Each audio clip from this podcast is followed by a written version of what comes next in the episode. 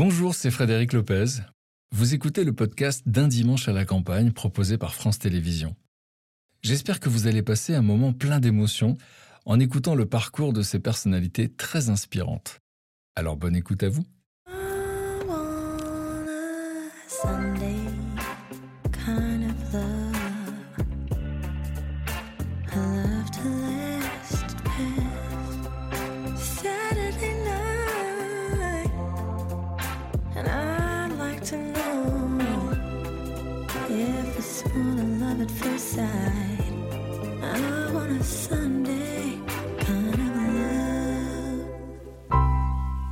Nos trois invités de cette semaine le savent bien, il faut avoir des rêves suffisamment grands pour ne pas les perdre de vue. Figure de la nouvelle star et de la France à un incroyable talent, Marianne James a conquis le public grâce à ses personnages de diva déjantée. Longtemps ignorée par un milieu artistique qui ne comprend pas son univers, elle a failli tout abandonner. Ma mère me dit euh, il faut 10 ans, Marianne, pour faire une carrière. T'as tenu 3 ans, il t'en reste 7. T'y retournes. Alors, Vice-champion du monde de natation, comédien, mannequin, animateur de télévision, Théo Curin ne recule devant aucun défi. Cette soif de vivre hors du commun est née d'une terrible épreuve. sans cette maladie, j'aurais jamais pris conscience faut vivre en chaque instant à, à 1000%. Quand il t'arrive une épreuve comme ça où, où tu as failli crever, tu prends vraiment conscience que boire un café avec ta grand-mère, eh ben, c'est le- c'est- c'est- ça vaut tout l'or du monde. Sur sa route, le rappeur Black M a vendu des millions d'albums, mais aussi rencontré de nombreux obstacles. Expulsé de chez lui avec sa famille, c'est dans la rue qu'il trouve son premier fan. Je me suis lié d'amitié avec un sans domicile fixe, de par mon expulsion peut-être, je sais pas. Et comme personne m'écoute quand je rappe, bah je rappe devant lui. Et il me dit continue, t'iras loin. Mais quand il me dit ça, il est défoncé totalement. Alors debout. Avec du flirt, j'espère. Avec Comment du flirt. Dans cette maison loin du tumulte de la ville, chacun se dévoile, le temps d'un dimanche à la campagne.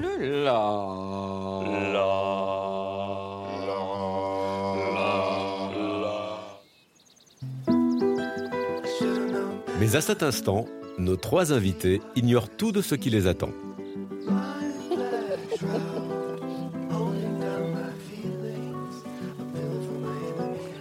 Oh, c'est joli.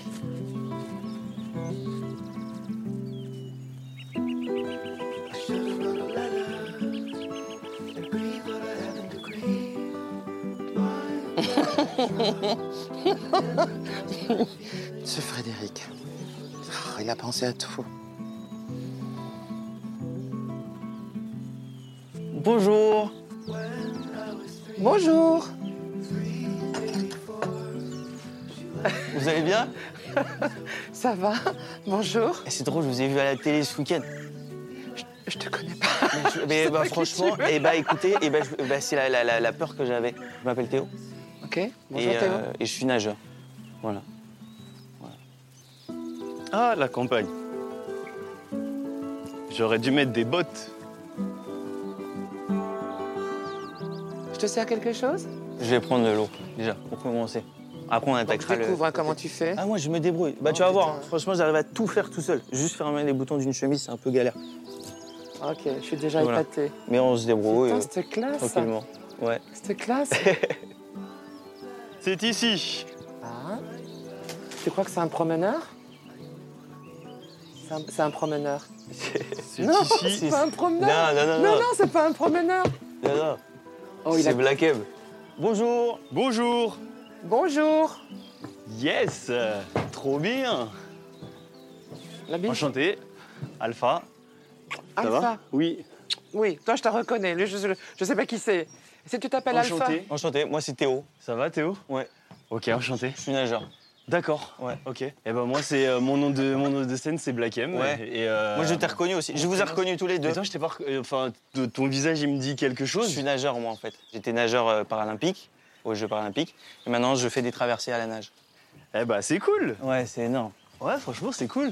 Petite maison et tout. C'est mignon. Et on C'est a- charmant, hein Et on a le soleil en plus. On est coupé du monde, là, c'est clair. Cool. Oh, il est beau. Ça va? Mouah. Mouah. Je suis content. Ah, mais oui, je suis contente. Salut. Salut, Enchanté. bonjour. Enchanté Théo. On se rencontre pour la première fois. Ben ouais, en plus j'entends parler de vous tout le temps. Et, et- et on se rencontre pour la première fois aussi. pareil, de même. Enchanté. Moi, je suis content. boule velue Eh, toutoune C'est Piccolina. Bon, moi, je suis content de vous voir tous les trois. Marianne James, c'est vrai que les téléspectateurs vous ont découvert il y a quelques années, donc je parle de la France entière. hein. Il y en a qui vous ont connu sur scène avant, mais la France entière, c'était le jury de Nouvelle Star euh, qui mâche pas ses mots. Euh, on voit qu'il y avait des gens qui regardaient l'émission. si, si, oui, je veux. voilà. Un petit peu impitoyable, donc une image très très forte. Vous avez euh, lancé Prodige sur France Télévisions, une émission magnifique. Vous êtes euh, aujourd'hui, on vous adore dans euh, La France a un incroyable talent. Et puis sur scène. Alors sur scène, euh, vous avez souvent incarné des divas un peu déjantées. Je pense à Ulrika, euh, Miss. Miss Carpenter, Complètement folle aussi. adoré. Euh, et puis en ce moment, vous êtes sur scène, vous êtes en tournée un petit peu partout. Et le spectacle s'appelle Tout est dans la voix. Et- C'est une masterclass de chant. Voilà. Et euh, Théo Curin, donc vous ne le connaissez pas encore. Théo, vous avez 23 ans, mais euh, vous avez plusieurs vies, on peut le dire. Vous êtes mannequin, je vous ai vu dans des publicités. Oui, Je exactement. vous ai vu acteur euh, en prime time à la télévision, euh, chroniqueur et puis euh, présentateur, animateur de télévision depuis la rentrée. Oui. Et, donc c'est pour les enfants. Ça Mm. s'appelle Théotop. Ouais. Et donc, euh, vous nous raconterez ce que ça veut dire et qu'est-ce que vous voulez transmettre aux jeunes. En tout Bien cas, vous sûr. avez écrit un livre très inspirant qui s'appelle La chance de ma vie. Viens, on s'en souhaite. Il parle de vous devant vous. hein. On a 23 ans, le livre, bouquin, machin, le, bouquin, le film, le téléfilm, l'émission. Il, faut, il a encore d'autres projets très inspirants. Et puis, euh, vice-champion du monde euh, en natation, en e-sport. Euh, et je ne cite que ça, mais il y a eu d'autres médailles aussi. Et, euh, et donc voilà, une vie, vous avez envie d'entendre tout ce qui va se passer, le détail. J'ai juste une question pour avoir fait un petit peu de Théo. Théo, comment avez-vous trouvé le temps pour passer deux jours avec nous dans votre emploi du temps de ministre? Non, justement, ça me fait du bien de couper un peu. Et, et non, franchement, c'est un régal d'être avec vous. Et moi, je voudrais parler de, de Black M, qui a un sacré destin aussi. Et Vous êtes rappeur, euh, surtout auteur, compositeur, interprète. Ouais. Euh, là aussi, le grand public vous a découvert avec euh, le groupe Section d'Assaut, Mhm. avec lequel vous avez connu qui connaît. Donc, vous, sûr, avez, ouais. vous avez connu beaucoup de succès. Un million de disques vendus, deux Energy Awards, et puis une carrière solo. Mhm. Là aussi, premier album, on se dit comment ça va se passer bah, Énorme succès. Un million d'albums vendus, avec un titre phare, un tube parfois qui colle à la peau. sur ma route. vous nous raconterez. Et en tout cas, aujourd'hui, vous nous présentez votre quatrième album. Et quand je dis destin euh, incroyablement inspirant, euh, je pense à ce petit garçon qui vivait avec sa famille dans une chambre de bonne dans le 7e arrondissement de Paris, qui était euh, celui qui, qui inquiétait le plus les parents pour son avenir, en fait. C'est vrai. Et euh, notre père a fini par euh, être épaté par votre parcours, et ça a pris du temps. Durement, mais ouais. on va en parler. Voilà, trois, trois parcours incroyables. On va se régaler. Et puis, je pense qu'on va se régaler parce que vous, vous allez m'aider à préparer à dîner. Avec plaisir.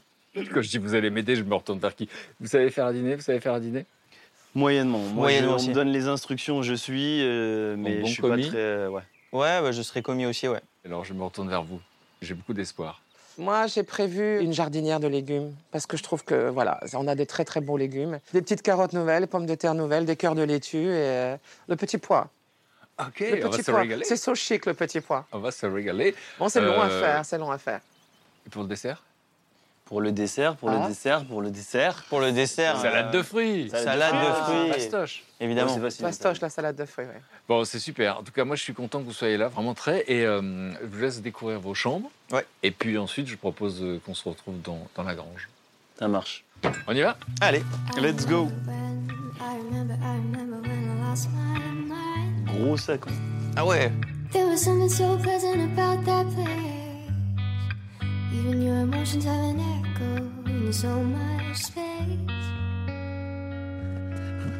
Ça se mérite. C'est Wow, incroyable. Qu'est-ce que c'est beau Mmh. Of Je vais être bien là, moi. C'est quoi, ça. Jokari. Jokari. Je connais pas. Jokari. Je connais pas. Mais je vous parle plus. Je ne vous connais pas, messieurs. C'est du tennis, quoi. Oui, c'est du tennis, mais. euh, C'est du squash. c'est- euh, C'est une, base comme ça, qui ne bouge pas, avec une C'est balle ça au bout de la balle. Et tu peux jouer tout seul. Ah. La balle, va Ah. La balle, elle revenir. revient. Ça te fait beaucoup, beaucoup transpirer, quoi. Ça. Ouais, bah j'imagine. J'avais pas vu tout ça. Je découvre. Et c'est quoi C'est des figurines de votre enfance? C'est toute mon enfance. Je vois des. tu- Vous connaissez les boules de cristal quand Ouais, même ouais, ouais. Boules de cristal, Dragon Ball Z. Moi, je connais. Là, il y en a qu'une. C'est vrai? Là, il y en a qu'une. Tu collectionnais Ouais. ça quand. Mais je collectionne toujours. J'ai Mais non, ça.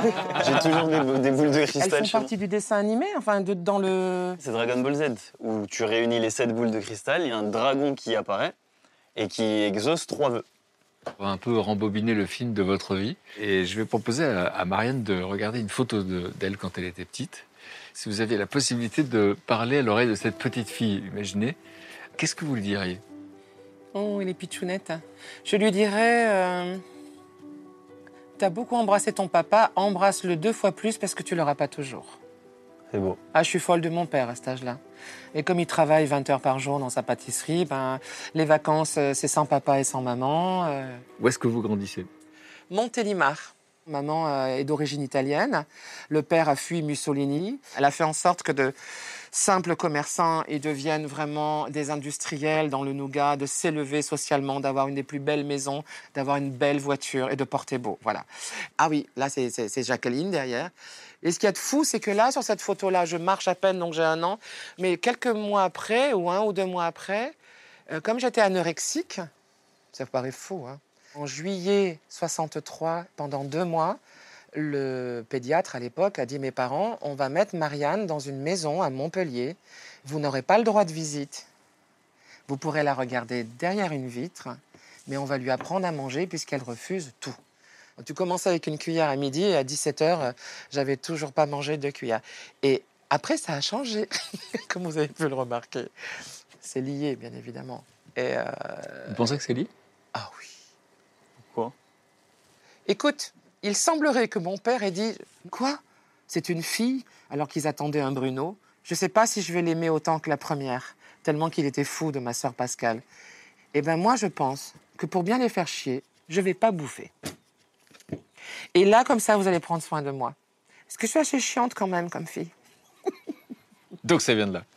Et, euh, et alors, du coup, il s'est passé un truc très important. Je crois que vous avez 6 ans. Euh, là, d'un coup, c'est la première fake news de notre vie. C'est qu'on apprend que le Père Noël n'existe pas. Catastrophe. J'apprends à l'école que donc il n'existe pas. Je rentre fâché à la maison et je te pique une colère quand il rentre le soir en disant oui, vous m'avez menti et moi je l'aimais et il n'existe pas, etc. Donc je lui fais la gueule, je me souviens très bien. Et euh, dans le mois qui a suivi, j'allais faire ma confirmation euh, catholique. Et je me rappelle avoir voulu rencontrer le père Gilavert, je suis allé le voir. J'ai dit, bon, il faut qu'on cause. Bon, alors le, le- le- le Père Noël, ça n'existe pas. Mais là, euh, Jésus, là, on est d'accord, il existe. C'est-à-dire, je vais croire en lui maintenant. Donc, on est sûr, on ne revient pas dessus. Dieu, Jésus, ça existe. Vous Donc pas vous êtes passé de- du Père Noël à Jésus-Christ. Voilà. J'ai dit, bon, eh ben, puisqu'il, lui, il existe, eh ben, je me marierai avec lui. Donc je serai bonne sœur. Donc, je serai bonne sœur. Alors, ça, c'est vraiment arrivé vers les 11, 12, 13 ans. Mais ça m'a tenu jusqu'à 14 ans, jusqu'au baiser de Philippe. On a mis la langue. Péché. J'ai foncé à l'église notre Saint-Joseph pour rencontrer le Père Joseph, pour me confesser. J'avais trompé Jésus. Il s'était mort de rire. Il se gondolait de rire. Et alors, à quel moment la musique va rentrer dans votre vie? Euh, septembre 73. J'ai décidé de faire guitare et mon père m'a accompagné euh, euh, chez un voisin. J'arrive dans la famille Petrucciani. Monsieur Tony Petrucciani euh, avait un fils, Michel Petrucciani. Michel Petrucciani, il a toujours fait 60 cm de haut parce qu'il avait la maladie des os de verre. Il faisait entre euh, 12 et 15 heures de clavier Wow. jazz par jour, puisqu'il n'allait pas à l'école, il fallait le porter, tu vois. Mhm. Et il est devenu, à mon avis, un des deux meilleurs pianistes de jazz au monde, Au monde. du XXe siècle. Mais quand vous, vous avez 11 ans, euh, Michel il en a quel 11 âge aussi. Il a 11 ans aussi. Et, oui. et comme son père trouve que le gamin manque, manque de camarades de son âge, il dit oh, les filles, le jazz, ça tient jamais, mais bon, le peu qu'elle fera. Et trois mois après, il a dit à mon père, euh, et c'est mon père qui me l'a rapporté, il m'a dit oh, Maurice, ta petite, elle joue comme un mec. oh, ah, Comme un petit Bruno. comme un petit Bruno, ouais. Et à quel moment de votre vie vous découvrez que vous avez, ou votre famille découvre que vous avez une voix? Ben, ça chantait à la maison. Maman avait eu son groupe. Pendant un an, euh, elle a chanté euh, tout Dalida, tout, euh, tout Edith Piaf, Gloria Lasso. Les samedis soirs, elle faisait des concerts, des balles. Et alors, pour elle, dans sa vie, c'était bah, un truc du passé ou c'était une frustration de ne pas avoir continué? Pour elle, une frustration. Ma mère, elle a aimé toute sa vie, euh, franchement, sortir, boire du champagne. euh. Mais alors, femme de maison, femme d'intérieur, c'est notre père qui nous a toujours fait à manger. Et euh, donc, elle avait ce, ce rêve d'être chanteuse. Et, euh, et vous, donc, elle découvre que vous avez une jolie voix. À quel moment? Ben, c'est au moment où, avec les Petrucciani, je commence à faire des solos.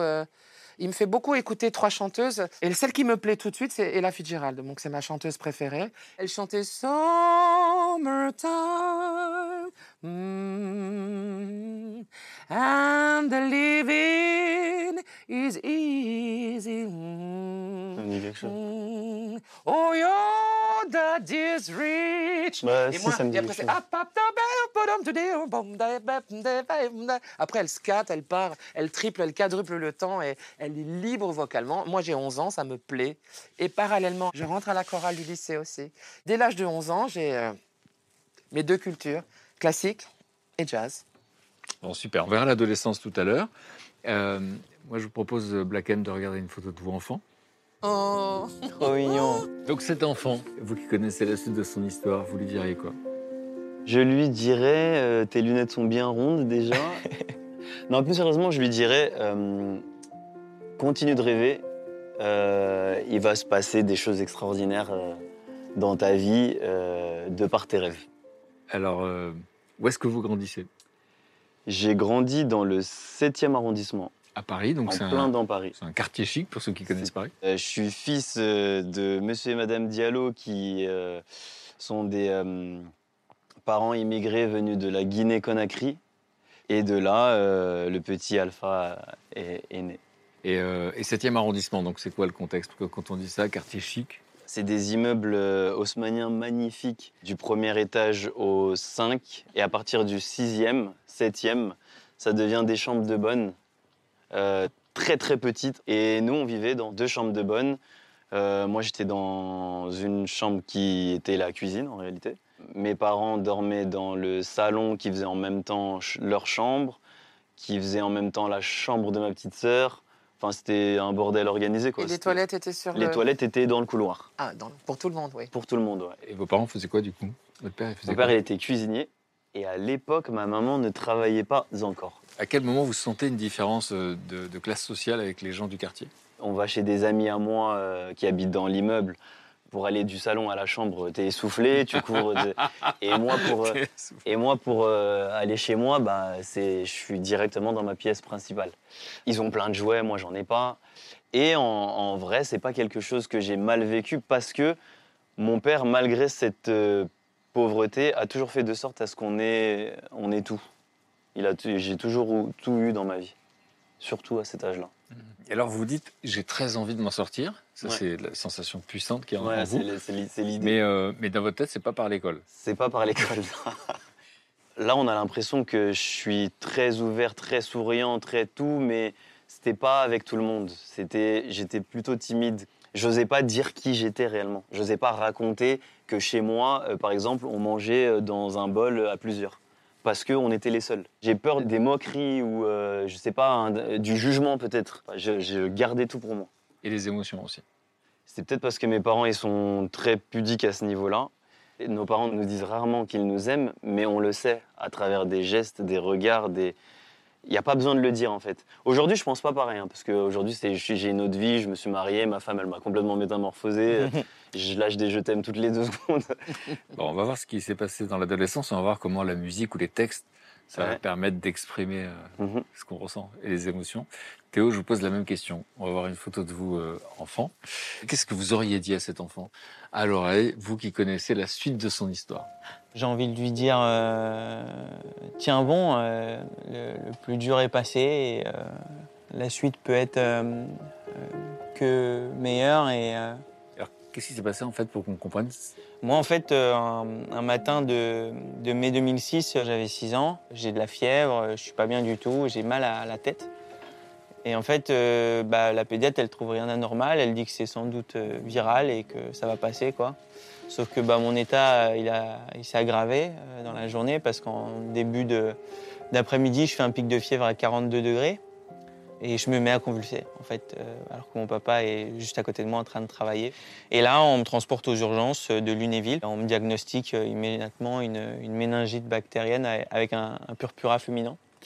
Euh, puis bah, du coup, il a fallu m'amputer des, des quatre membres euh, pour arrêter cette, euh, cette bactérie qui se baladait dans, dans mes vaisseaux sanguins et qui nécrosait en fait les, les plus petits vaisseaux du, du corps, en l'occurrence dans les mains et dans les orteils. Alors, euh, vous dites ne pas savoir de souvenirs avant l'âge de 5-6 ans. Souvent, euh, mes, parents me montrent euh, les albums photos, vous savez, de famille, et, et, euh, et je vois que c'est moi sur les photos, je me reconnais, mais par contre, je me souviens pas de, de- des souvenirs, euh, des, des moments que j'étais en train de passer. Mon cerveau a vraiment fait abstraction de, de tous ces souvenirs-là. Euh, je l'ai pas voulu, mais je pense que ça m'a permis de gagner du temps euh, dans l'acceptation de, de tout ce qui était en train de se passer, quoi. Et donc vos souvenirs commencent à quel moment? Bah, le peu de souvenirs que j'ai de l'hôpital, ça va paraître paradoxal, mais ils sont bons. Je garde comme souvenir quand euh, mon grand-père venait me voir, me, me- me donner des briques de lait, euh, de lait aromatisé, là, qu'on connaît tous. Et je garde que des souvenirs comme ça, les clowns qui venaient les mercredis après-midi. Et le premier vrai souvenir euh, que je pourrais décrire euh, au moindre détail, c'est le jour où je remarche pour la première fois, Donc c'est deux ans après. pratiquement, ouais, avec des prothèses. On regarde cet enfant de 7 ans, c'est ça à ce moment-là? Oui. 7 ans. Ouais, c'est ça.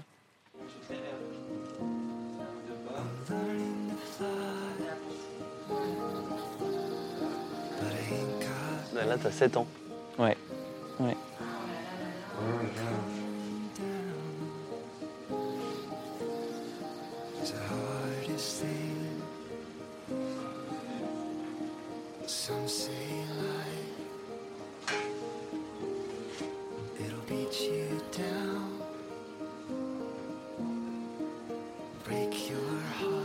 Tu te rappelles de ce moment? Ouais. Ouais. Mais de tous les détails.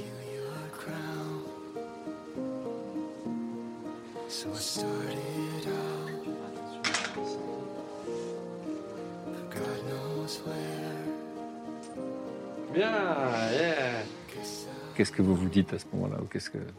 Euh, je me dis plein de choses. Je me dis que le combat le plus dur est passé. quoi. Euh, L'hôpital s'est passé. Le fauteuil, j'aimais pas ça. Euh, et quand je lève mes fesses de ce foutu fauteuil et que je marche avec ces petites prothèses, c'est un soulagement énorme. quoi. Je me dis, je vais pouvoir retrouver mes potes, refaire du vélo avec eux, refaire du foot, retourner dans des endroits sans trop galérer. Et, surtout, bah, on, le- sent dans cette vidéo, on l'entend vite fait avec les voix qu'on entend derrière, mais il y a mes parents dans la salle. Et, quand bah, tes parents euh, te regardent avec euh, des étoiles dans les yeux, c'est le, plus beau des, cadeaux. Quoi. Donc c'est ma, franchement, je pense que c'est, ma plus belle réussite euh, jusqu'à aujourd'hui, et ça le restera toute ma vie. C'est sûr. Pendant toute cette période-là, euh, toute la rééducation, etc., le personnel soignant est, présent dans votre vie est très important. Ouais, ouais, j'ai... En fait, je suis sorti de l'hôpital, j'ai fait deux ans de rééducation avant de retourner dans une école normale. Dans ce centre de rééducation, je réapprends tout. Euh, je fais mes premiers pas, je réapprends à manger, je réapprends à écrire, je réapprends à boire, à m'habiller. Et moi, j'ai, euh, eu un énorme coup de cœur avec une infirmière qui s'appelle Laure. Et elle m'a beaucoup rassuré, elle a pris soin de moi et ça a été des choses quand même assez dingues. Voilà un petit message pour vous. Ah bon? Coucou Théo, je suis super contente de te faire cette surprise. Euh, je voulais te dire, je suis vraiment super fière d'avoir été euh, une des pierres euh, pour tracer le chemin de ta deuxième vie. Je suis pas la seule d'ailleurs. Tous les thérapeutes qui t'ont connu gardent euh, le souvenir de toi, ton super sourire, ta joie de vivre. On était tous un peu inquiets par rapport à ce lourd handicap, mais t'as vite su nous mettre au pas, sans mauvais jeu de mots, et c'était plutôt toi qui nous tirais pour avancer plutôt que l'inverse. Euh, j'ai des super souvenirs avec toi. euh, Tes premiers pas en prothèse, euh, ta première virée avec ton super vélo. Continue de nous faire rêver, Théo, avec tes super projets. Et j'espère à tout bientôt. Bisous Vous l'appelez l'écureuil. Ouais, je l'appelais l'écureuil. Et ouais, c'est. Ouais, c'est des gens euh, sans qui je ne je, serais pas là avec vous aujourd'hui. Je pense que c'est des gens qu'on côtoie toute la, toute la journée dans des moments difficiles. Et Laure, elle, elle m'a aidé justement à, à sauter cet obstacle et à, à devenir euh, le petit gars que je suis aujourd'hui. Et alors, ce qui est fascinant, c'est que hum, on se dit bon, voilà, vous êtes nageur, c'est comme ça que vous vous présentez aujourd'hui. Et on se dit à quel moment la natation est entrée dans votre vie? Et il y a une rencontre déterminante. Ouais. À côté de l'école, tout ça en parallèle, j'ai beaucoup de mal à accepter le regard des gens. Je vois que ça fait souffrir en plus ma famille. Euh, Je vois ma grande sœur, ça l'énerve quand les gens me regardent dans la rue. Donc en fait, un jour, je décide de plus sortir de chez moi. Je me dis, c'est bon, quoi. J'ai galéré pendant six mois à l'hôpital. Maintenant, toute ma vie, je vais devoir galérer dans la rue, euh, à supporter ça. Et en fait, un jour, je suis dans ma chambre. Ma mère me parle d'un mec. Elle me dit, j'ai lu le livre de Philippe Croison, qui est un monsieur qui a exactement le même handicap que toi et qui a une vie incroyable, qui a des enfants, tout ça. Donc en fait, on lui a envoyé une lettre. Et en fait, un jour, bah, il est venu me rencontrer en Lorraine. Sans même lui parler, juste en le voyant arriver, il m'a rassuré. Il m'a rassuré parce que dans, dans un premier temps, déjà, je le vois arriver en voiture. Je me dis, putain, je vais pouvoir conduire une voiture quand je serai grand. Ça peut paraître bête, mais c'est un exemple concret que j'ai sous les yeux. Euh, et il descend de la voiture avec deux belles prothèses en carbone, il marche super bien, et je me dis, putain, je vais pouvoir avec deux belles prothèses en carbone. ta grand. vie avec deux belles nénettes. Non, même pas. Eh ben ouais, c'est ça en fait. La chute, c'est ça. C'est parce que du côté passager de la voiture, bah, il y a une femme qui sort. Donc je me dis, waouh, je vais pouvoir avoir une voiture, marcher et avoir une amoureuse quand je serai grand. Donc il vous permet de vous projeter. Ben ouais. Et puis en plus, il a pas de cheveux, donc moi je me dis, j'ai peut-être encore plus de chance, quoi. Et donc à l'époque, il a déjà fait des exploits comme ça avec la... Non, non, il entreprend de traverser la Manche à la nage. Et puis bah, quand on finit par se dire au revoir, il me dit qu'il va s'entraîner pour préparer ce défi de traverser la Manche à la nage. Et ça a commencé comme ça. C'est-à-dire Ben, un jour, euh, je vais le voir à un de ses entraînements. Et là, j'arrive euh, à la piscine. Lui, ça fait déjà plusieurs heures qu'il nage. Et euh, il me dit, bah viens, on fait quelques longueurs pour finir l'entraînement ensemble. Il faut savoir une chose, c'est que j'ai peur de l'eau. J'ai la phobie de l'eau depuis tout petit. Et là, par contre, par fierté, je vais montrer à, Philippe que je suis capable de faire comme lui. Et je, euh, je saute dans l'eau et j'ai pris de panique, donc je ressors immédiatement. Et je suis là, je suis- j'ai pris la plus grosse claque dans ma fierté que je pouvais jamais prendre. Et, euh, et en fait, quand je suis rentré en Lorraine, je me suis entraîné en cachette pour un jour remontrer à Philippe que j'étais capable de faire comme lui. Et ça a commencé comme ça. Euh, Et donc du coup, le- le- l'eau va devenir un élément très important pour vous, parce que vous allez d'abord vous inscrire dans un club, etc. Et puis, euh, à un moment donné, vous décidez de partir en pension. À 13 ans. Waouh. Et pourquoi? Ben parce qu'en fait, je voulais progresser en natation. Et ben, il a fallu que je me batte un peu avec mes parents.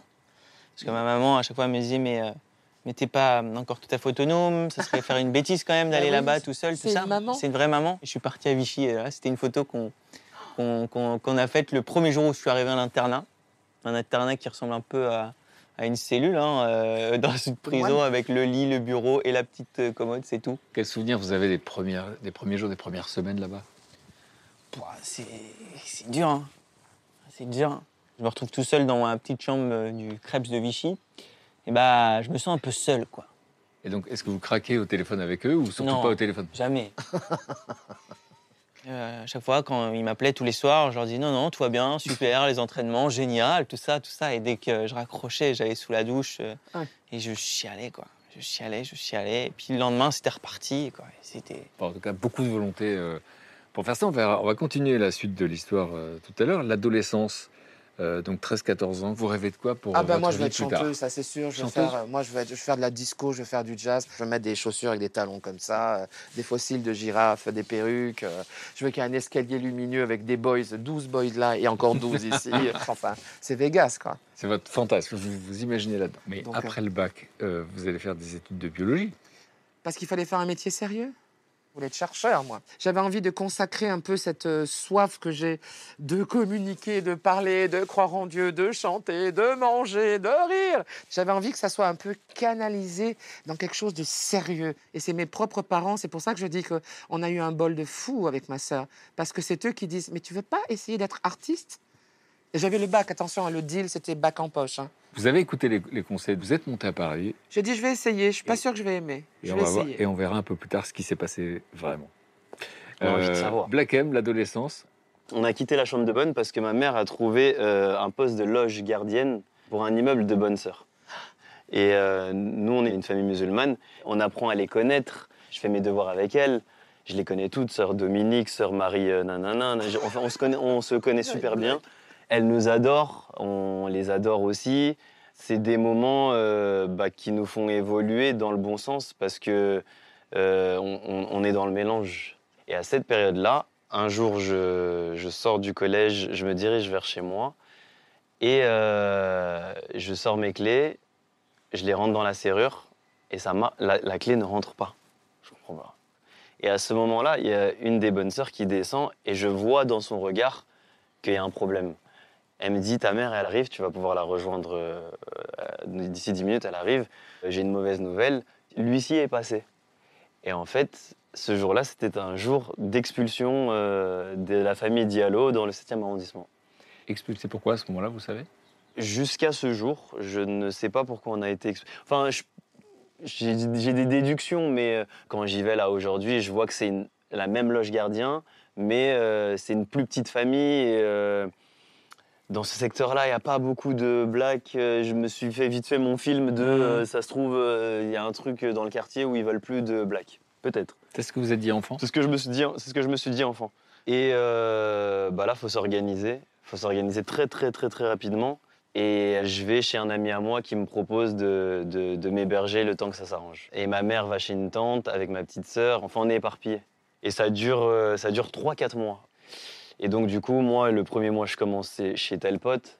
Après, je me retrouve chez un autre pote. Et un peu plus tard, euh, quand je vais en internat, je, je saute un peu les étapes pour que. et, et vous allez dans l'internet, vous, vous choisissez d'y aller? Non, je choisis pas. C'est parce que la scolarité, ça va pas du tout. Mon père, il craque. il- Internat. À Montlhéry, euh, on prend le bus euh, lundi matin à Porte d'Orléans et on revient vendredi. Il y, a- il y a ceux qui peuvent revenir le mardi soir, mais mon père ne veut pas. Tu restes là-bas. Et euh, j'ai fait toutes sortes de bêtises là-bas. euh, et surtout, quand j'arrive dans cet internat, eh ben, il y a des rappeurs, des jeunes rappeurs de mon âge. Et euh, je me souviens, lors d'une fête de fin d'année, je vois un des élèves se lever, prendre un micro, allumer la chaîne IFI et rapper sur le rythme de la prod. Et à ce moment-là, je suis fasciné par comment il arrive à, à capter tous ces gens-là, tu vois. Et du coup, moi, je me dis, je veux faire ça. Je veux absolument... Donc euh, avoir l'attention. Ouais, je veux avoir de l'attention en fait. et ce que je fais, c'est que je recopie son texte de A à Z. Je vais dans mon quartier, dans le 7e arrondissement. Je commence à rapper ces textes-là là-bas. Mais c'est pas mes textes à moi. Et euh, moi, je me suis lié d'amitié avec un sans domicile fixe, de par mon expulsion, peut-être, je sais pas. Et comme personne m'écoute quand je rappe, bah, je rappe devant lui. Et je me rappelle, il s'appelle Mokran, qui me disait euh, Euh, Continue, Alpha. Tout, le- tout- euh, moi, je te regarde, j'aime beaucoup ce que tu fais, j'aime beaucoup tes textes. Et, euh, et il me parlait en fumant son joint euh, Continue, t'iras loin. Mais quand il me dit ça, il est défoncé totalement. donc, crois pas du coup do- donc je en fait, comme je suis quelqu'un de très rêveur, quand Ouais. il me parle, j'absorbe tout. Je me dis Ah, quand même Bah ouais, j'absorbe tout. Je me dis Toi, tu crois en moi? Bah, Tout le monde va croire en moi. Tu vois? Trop bien Ah, j'adore. Je l'écoute. Je l'écoute. Donc, je commence à écrire mes premiers textes à moi. Et petit à petit, à force de écrire, rapper, écrire, euh, rapper mes textes partout, partout, bah, il y en a un, deux, trois, quatre, cinq. Et au bout d'un moment, c'est tout le quartier qui commence à m'encourager parce que il voit que je ne lâche pas l'affaire, que je suis très sérieux dans mon truc, que je suis à fond. Euh, Votre père en pense quoi à ce moment-là? mon père ne sait pas. Mon père ne sait pas, ma mère ne sait pas. Je le cache. On verra la suite euh, tout à l'heure, euh, savoir comment vous avez rencontré Section d'Assaut. Et on va continuer le, le récit de Théo. Donc Théo, on vous a quitté, vous êtes en pension. Ouais. Au début, c'est très difficile. Ouais. Et puis petit à petit, qu'est-ce qui se passe? Vous faites des potes et, euh, et- et c'est quoi? Il y a des résultats euh, à la piscine? Bien sûr, je progresse en fait. Je progresse dans la vie, je progresse dans l'eau, à l'entraînement. euh. Vous êtes champion de France à 14 ans? Ouais, ouais. Incroyable. À 16 ans, vous, allez, vous êtes le plus jeune dans la délégation des Français qui Mm. va aux Jeux Olympiques. 16 piges, tu pars trois semaines à Rio. Incroyable. C'est... Ouais, c'est clair. Incroyable. Et puis là, je vois plein de trucs, des, je vois des drapeaux de pays que je connais même pas. Le village français. Le village avec, ouais, tous les autres disciplines. Non, vraiment, c'est ouf, quoi. Comment se passe la compétition du coup? Je suis un peu deg parce que je finis quatrième. Et Oh quatrième, merde, bah, c'est la place du con, quoi. C'est c'est vrai, énervé et déçu. Tout le monde me disait, mais c'est dingue, t'es jeune, tout ça. Et je dis, mais je m'en fous d'être jeune, je fais quatrième, quoi. Ouais. Mais bon, franchement, c'était une belle aventure. Avec le recul, maintenant, je me dis, mais bien sûr que c'était bien une quatrième place. Bon, on verra la suite de l'histoire tout à l'heure. Mais avant de préparer le dîner, moi je me demandais si on n'allait pas faire un, un petit truc euh, un peu compétitif.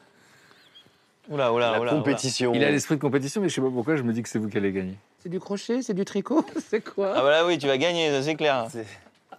Allez, venez, je vais vous montrer. Ah, on y va? D'accord. Ok. Ok. Tan, tan, tan, tan. Allez. Let's Je suis go. ta mère et je t'emmène à ton mariage. Voilà, exactement. Je m'échauffe. Je vais te présenter ta fiancée. C'est laquelle ta chaise? Moi, je vais me mettre là, là. Ah bah écoute, je t'en prie. Alors, Little Cuff. Oh, cette chienne adore les gâteaux. allez. Qu'est-ce que vous voulez Un petit bout de quoi Un petit, Génial. petit goûter. Plus prendre celui-là parce qu'il y a, l'air d'avoir des, des- des cacahuètes, tout ça. Merci. Merci, merci. Hop là. Et euh, est-ce que ça vous dit un petit blind test? Parce que je sais vu que vous étiez un peu en compète là, Un blind euh, test sur. euh, intergénérationnel. Alors, par contre, ça dé... Ah oui, intergénérationnel, Ah, je veux bien. toutes les époques alors. Attention. Scorpion? Non. Hôtel California, les Eagles. Yes. Trop fort. Ouais, mais c'est notre génération, je danse des slow là-dessus. Ok, Ah ouais. ok. Ah, vous avez pas dansé générationnel, slow là-dessus. Est-ce que t'as dansé des slow même tu sais, C'est ça un Ah slow ouais, ouais, quand même. Lors de, de Boom Oui. T'as fait des booms Ouais, ouais, ouais. C'est vrai Lors, euh, dit lors de de, neige, de boom. En Ouais, classe de booms. neige. Lors de boom. Avec du flirt, j'espère. Avec Comment du flirt. Avec du flirt. Ah, bah bah oui. voilà. Vous avez connu le slow? Oui, bien sûr. Bah, j'ai, j'ai pécho sur, du, sur des slows. Alors, attention. Euh, Ayam. C'est d'Ayam. Je traîne des guns. Non, c'est le milliard. Ça, tu connais Moi, je connais, mais c'est juste, vous allez trop vite. C'est les- ouais. C'est vrai, c'était. Je on me connaît souviens ça dans les...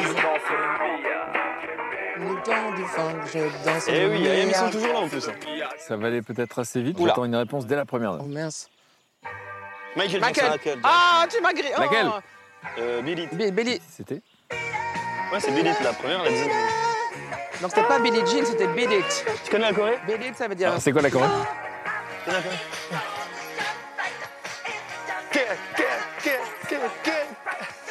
J'adore, j'adore. Ah, j'adore. Encore, encore Encore, Non, encore. non, non, La soirée est longue. ah, j'adore, j'adore. Ah, j'aime trop ce son. J'aime bien comment t'as fait le truc. Ah là euh. là. Ouais, c'est pas, hein, c'est à lui, hein, c'est pas. Ok, bon, il y en a marre, c'est toujours lui qui gagne, attention. Oui, on se tait. Je me tais. Je me tais Je pas le. Je l'ai, hein. Ok, là. Catastrophe. Je l'ai, hein. Amel Bent Ouais. Ouais. Amel Bent, va. Ah, purée, je suis content. Malade. Je n'ai qu'une philosophie. Ah non, mais... Ça ne me fait pas peur. Attention. Queen. Queen. Euh, Bohemian ouais. The champion, We are the my ça. Ah, c'est genre. And we are... Ah. T'as vu comment il chantait dan, dan. We are the champions. We are the champions. Oh, l'anglais. We are the champions. Oh là là là là là. Oh, le DJ. Oh là là là là. Bravo, bravo. Ça vous dirait d'aller préparer le dîner? Avec plaisir. C'est parti. C'est parti Magnifique. Let's go. Allez. Le petit soleil est agréable là. Bah oui, on n'a pas envie de le quitter. Voilà, ça fait hein. du bien. Là. On était bien, là On aurait pu faire un barbecue. Oui. ah ouais, c'est vrai. Alors, le but, c'est de faire euh, jardinière de légumes. Regarde comme elles sont belles. Vous vous sentez Regardez-moi ces belles carottes. Regardez-moi ces belles carottes. Elle est magnifique celle-là, là, cette carotte là. Ouais, celle-là là. Oh là là. Oh, j'avais pas. Une sorte Et- de broche. Petit pois, frais. Je vous ouvre le vin du coup ou pas? Avec plaisir. Waouh. Ah ouais, mais c'est une technique, regarde ça, c'est impressionnant. Oui, la technique. Pas aussi fort. Ah. Oh Marianne, du coup, un peu de, un peu de vin. Avec plaisir. Vin rouge. Moi, ça m'a plu tout à l'heure quand vous disiez on a envie de connaître la suite de l'histoire. Mais oui, c'est vrai Et, que. euh, et c'est vrai que Théo, bon, on a raconté voilà l'enfance euh, de ce petit garçon qui va surmonter effectivement euh, un drame. Et puis on a vu euh, 16 ans, vous êtes le plus jeune de la délégation française euh, aux Jeux paralympiques de Rio. Et là, euh, c'est une déception pour vous puisque vous êtes en bas du podium. Ouais. Est-ce que quand vous êtes nageur, vous vous dites un jour je ferai euh, acteur? Pas du tout. C'est pas un rêve. En fait, déjà, il se passe un truc à Rio parce que comme je suis le plus jeune de la délégation, les médias parlent un petit peu de moi pour raconter mon histoire, mon parcours, tout ça. Et c'est quand je suis revenu des, des Jeux de, de Rio que j'ai commencé à avoir quelques petites propositions comme celle-ci, de jouer, euh, de faire une apparition euh, dans, dans, dans Vestiaire. Et, euh, Donc, c'est la série Vestiaire sur France 2. euh, Ouais, ça me plaît direct. Ça me plaît direct parce que depuis euh, tout petit, j'ai toujours aimé faire le pitre. Et parce que mes parents euh, sont un peu comme ça aussi. Euh, je dis souvent que mes, mes- mes principales chances euh, dans la vie, c'est d'avoir eu des, des proches euh, qui utilisent deux armes, c'est l'amour et l'humour. Pour dédramatiser certains sujets, par exemple, la première fois où je sors de l'hôpital, où j'ai une permission, ma mère, elle me fait mon plat préféré, c'était spaghetti bolognaise. Et, et, et écoute, quand tu sors de l'hôpital, t'as deux énormes bandages, t'as plus de mains, t'as plus de pieds. C'est la première fois que je vais essayer de remanger tout seul. Et là, catastrophe. J'en fous partout. Je suis, je suis recouvert. Et là, on se regarde tous. Et là, je pense qu'il y a une demi-seconde où on se dit, bon, on a deux solutions. Soit on rigole. on- Soit on soit on s'engueule. rigole, Oui. soit on, on est triste et on va vivre euh, des choses compliquées, quoi. Et en fait, on a explosé de rire. Mes parents, ma grande sœur Océane et tout. Et, euh, et après, voilà, on a, on a toujours rigolé, quoi, de tout ça. C'est bien. Donc à 15 ans, vous découvrez comme ça les rôles à la télévision, mais vous continuez de vous entraîner, la compétition est là, championnat du monde au Mexique. Six mois avant la, la compétition, je suis tombé. Et en fait, mon bras droit a explosé. Quoi? Ouais, j'ai une fracture de, de l'humérus. Ah ouais? euh, et euh, malgré ça, on a, on a vite euh, remonté la pente avec mon coach. Pas préparé comme on l'aurait euh, imaginé, mais on a été deux fois vice-champion du monde sur 200 et 100 mètres nagés. Mais ça a été euh, mes plus belles médailles. J'ai une petite parenthèse. Avez-vous remarqué combien Alpha, euh, dit euh, Black M, a rangé avec minutie l'écosse de ses C'est vrai. Moi, j'ai jamais vu ça. J'ai fait. Je voulais- je veux vous dire, je veux vous avouer un truc. Je suis maniaque de fou. Voilà, Mais c'est pas la peine Et j'ai failli, tu me J'ai failli te dire, est-ce qu'il n'est pas un peu maniaque? Parce que moi, regarde, il y en a à gauche, à droite, enfin, ça s'empile. Mais lui, moi, Extraordinaire. fais avec les enfants quand ils laissent tomber une chaussette, un jeu, un truc. Ça me rend fou. Après, il va y avoir l'objectif, c'est les, les JO de Tokyo, mais, mais sauf qu'il va y avoir le confinement, des problèmes perso, Mm. et euh, on verra ça plus tard. Mais avec plaisir. Est-ce qu'on a bien épluché les légumes? Est-ce que la recette est Oui, au tout va bien. Tout est bon, sauf euh, Tout est bon. la carotte Ça, de j'ai l'amour. pas Là, la carotte magique, on la touche pas. hein. Hein, vous aussi Eh, J'ai pas eu envie. Ça ferait mal au cœur. Ça donne même pas envie de les séparer parce qu'on C'est fou comme on est des, on est des sentimentaux en fait. Ouais, c'est clair. Une carotte. Enfin, J'aimerais bien qu'on reprenne le, le récit de, de Black M. Alors, on a parlé de ce, ce gamin qui grandit euh, dans cette famille, d'origine Guinée-Conakry, dans un quartier chic à Paris, euh, dans les chambres de bonne, et qui va s'intéresser au rap, parce que finalement, l'école, c'est pas son truc, etc. Vous avez un flash un jour quand vous voyez quelqu'un euh, faire ça devant tout le monde. Et là, vous vous dites, bon, bah, c'est pour la vie, j'ai envie de faire ça, je veux. Ouais, exactement. Et à partir de là, comment on fait? On essaie de d'aller dans les événements euh, rap, hip-hop du moment. Et euh, j'ai un souvenir de fou. J'avais deux places de concert pour un gros événement de rap à l'intérieur de l'appartement. Et je voulais à tout prix les récupérer. À cette époque, euh, bah, la porte de chez moi était encore fermée. Du coup, les huissiers avaient tout verrouillé. Donc, euh, quand j'appelle l'huissier et que je lui dis je veux récupérer quelque chose dans l'appartement, il me dit quoi? Je lui dis des places de concert? Il rigole. J'ai insisté, insisté, insisté. Il m'a dit, il m'a donné rendez-vous. Et c'est un rendez-vous qui m'a marqué aussi parce que quand je suis arrivé, il était accompagné de huit policiers. Ah Ça a duré même pas euh, deux minutes. J'ai récupéré mes places et je suis sorti, il a refermé. C'est comme si j'étais en prison, mais dehors. tu vois C'est Ouais, bizarre. C'est comme si j'étais en prison, mais dehors. Tu l'as raconté, ça, dans une chanson? Non, je l'ai jamais raconté. Et même là, je l'ai jamais détaillé comme ça autour. je je- j'aime pas raconter cette Non, histoire. mais je comprends le choc en fait. Ouais, c'était un choc. C'était très, c'était très bizarre. Et je continue euh, la musique à cette période-là, toujours tout seul, jusqu'au jour où euh, j'intègre à l'époque euh, un lycée dans le 15e. Un de mes camarades de classe, au moment où on est dans la cour, il me voit rapper et il me dit euh, J'aimerais bien te présenter euh, un groupe de mon quartier. Il commence à me faire écouter deux morceaux. Les deux morceaux que j'écoute, j'aime pas. Je dis Oh non, c'est pas mon. c'est pas mon. C'est pas mon style de rap. Je veux pas. Il insiste, il insiste. Si, tu vas voir et tout. En plus, il y a un mec qui s'appelle Diallo comme toi. Il y en a un, c'est un Guinéen. Il y en a un, enfin, vous vous, vous ressemblez. Ah bon, on se ressemble Ok, je vais les voir. Et en fait, ce mec-là m'a présenté la section d'assaut. Incroyable. La première fois que je les vois, ils habitaient dans le 9e arrondissement. Je n'oublierai jamais. Ils sont plus de 15. Ils sont tous avec un cahier. Je te jure, c'est vrai, ils sont tous avec un cahier. Et ils s'échangent leurs textes. Ah ouais. Ils- parce que c'est tous des auteurs. Et ça rappe, ça m'a- on a- J'ai cru que j'étais à, à Los Angeles à un moment, tellement c'était la- la- l'ambiance hip-hop que, dont je rêvais. Et mon pote qui s'appelle Mathieu à l'époque, il me présente euh, celui qui s'occupait euh, du groupe à l'époque. Il me dit euh, Ah, c'est toi euh, le Diallo? Je dis Oui, c'est moi et tout. Ah, tu fais du rap? Ok, ouais, machin. Bah, viens au studio tel jour et on va voir ce, ce que tu es capable de faire. J'ai Ah jamais ouais. fait ça. C'est dur, hein Je sais pas. Et mon pote, il me regarde, il me dit Bah, vas-y, fais comme dans la cour de récré. Ok, je rappe. Tout le monde crie Ah, t'es trop fort ah, Tu fais partie de la section d'assaut à partir de. J'ai pas eu le choix en fait. Ils m'ont dit, Tu fais partie de la section d'assaut. Et j'imagine que c'est à ce moment-là que vous quittez l'école?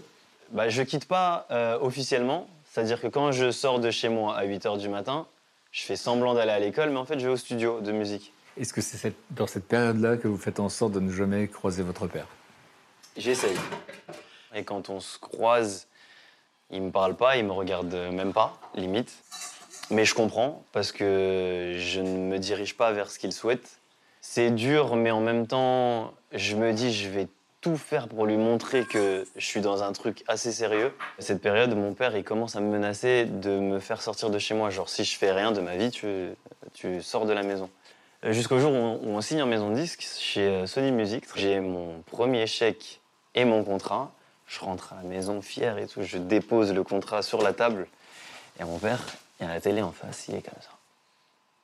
Et il y a le contrat en face. de- Il veut pas baisser les yeux. Mais non. Il veut pas baisser les yeux. Papa, j'ai signé. Silence. Zéro réaction. Silence. Avec du recul, je pense que comme j'ai pas, j'ai pas été dans la direction qu'il voulait, peu importe, même si je fais un morceau avec Jay-Z, il s'en fout. Et un jour, vous avez vous donnez un concert, c'est ça, officiellement, devant Beaubourg Qu'est-ce qui est prévu Bah, en fait, c'est la sortie d'un de nos premiers disques. Et vous vous attendez à quoi, en fait, à ce moment-là? On s'attendait à avoir euh, 50, 60 personnes. On arrive sur la place Beaubourg et il y avait tellement de monde que je me suis retrouvé à signer des autographes dans une laverie. C'est un pote à moi qui, euh, qui m'a dit rentre. En fait, on- c'était euh, Walking Dead. Rentre ici et tout, mets-toi là, bouge pas et tout. Il rentre, il bloque la porte. Et là, il y a tout le monde qui arrive. Ah, on veut notre photo, notre machin. nanana. Donc, il les fait passer un par un. Et je suis dans la laverie. Photo, photo, photo, photo. Et bah, c'est là que je me suis rendu compte qu'il se passe vraiment quelque chose. À partir de là, ben, on, a- on avait tous la même pensée. Tout défoncer dans la musique. Moi, je vous propose qu'on aille voir à la cuisine ce qui Bah s'y ouais, passe. Bien sûr. Et tout à l'heure, pendant le dîner, euh, Marianne nous racontera ses premiers pas. Avec- On arrivait à Paris. Ça sent bon, hein Donc là, je la fais maintenant ou pas? Ben, moi, j'aurais, moi je t'aurais, j'aurais cassé les œufs. Allez, c'est parti. Tac. Un peu croustillant.